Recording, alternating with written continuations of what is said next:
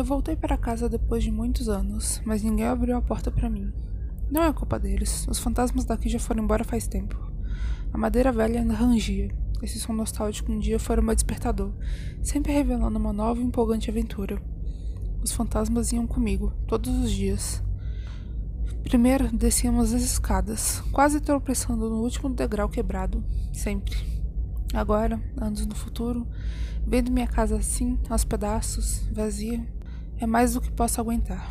Encontrei o jeito de entrar, com muito esforço. Pedi perdão pelo chute na madeira. O buraco ali provavelmente jamais vai ser consertado.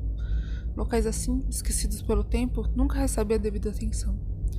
Talvez seja hipocrisia da minha parte, afinal, só voltei para cá depois de anos e mesmo assim não planejo presentear a casa com uma nova vida. Caminhei um pouco, chegando na cozinha. Ah, a saudade vai me matar. O vampiro vivia por aqui, sempre fazendo deliciosas panquecas para a gente. Ele acordava costumeiramente quando o sol dormia, descia as escadas sem fazer barulho e, com um enorme amor no coração, cozinhava algo para o nosso café da manhã. O pessoal daqui chegava tarde. O vampiro nos esperava, sempre. Já faz muito tempo que não sinto o cheiro de sua comida. Tirei um caderninho da minha mochila, arrancando a primeira folha e colocando-a sobre a mesa. Fazendo isso, consegui tomar uma coragem desconhecida para seguir em frente. A próxima área visitada foi a sala de estar.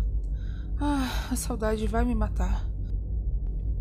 O lobisomem estava sempre jogado no sofá, vendo futebol ou qualquer outro esporte de sua preferência, e reclamando quando não trazíamos sua cerveja favorita. Algumas vezes, durante a lua cheia, ele e o vampiro brigavam. Podíamos ouvir a luta durante a madrugada toda, mas sempre acabavam achando um jeito de se entender antes do sol aparecer. Ver a sala vazia me fez sentir saudades até daquele sofá velho. Deixei uma página ali, no chão. Meus pés descalços não faziam barulho. Acabei passando pelo corredor que levava até as escadas. Ali tinham vários quadros, mas a maioria deles estavam quebrados ou haviam desaparecido.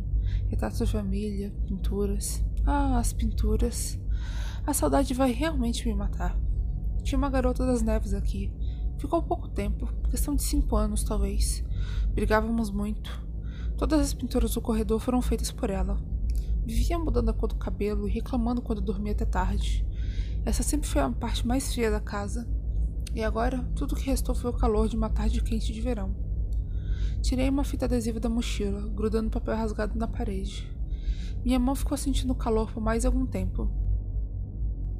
Segui minha jornada, subindo as escadas sem fazer barulho. Tinha uma gata zumbi aqui naquela época. Mesmo com um buraco no peito, ela continuava correndo, indo de um lado para o outro, sem se importar com qualquer ferimento. Eu não queria perdê-la, então tentei fazer o possível para seu corpo não apodrecer. Talvez essa pequena quantidade de amor diário acabou sendo útil. Suas ataduras, ainda jogadas no chão, me faziam querer chorar. Joguei mais uma folha rasgada no chão, fechando os olhos, me esforçando para conter as lágrimas. Quantas coisas boas perdemos no meio do caminho? Quantas coisas ruins permanecem com a gente? É, é meio complexo. Me esforcei muito para esse pensamento não chegar naquela pequena múmia, sempre ouvindo música alta trancada em seu quarto. Ela brigava com todo mundo, dizia ter personalidade forte. Ah, esse sentimento. Sempre odiei suas músicas, todas elas. Infelizmente, ela sempre foi a única a acreditar no meu sonho bobo. Queria ser palhaço de circo. Veja só, que sonho mais estúpido. Perfeito para um palhaço. Infelizmente não realizado. Não tive coragem de abrir a porta do quarto, então joguei o papel rasgado por debaixo da porta.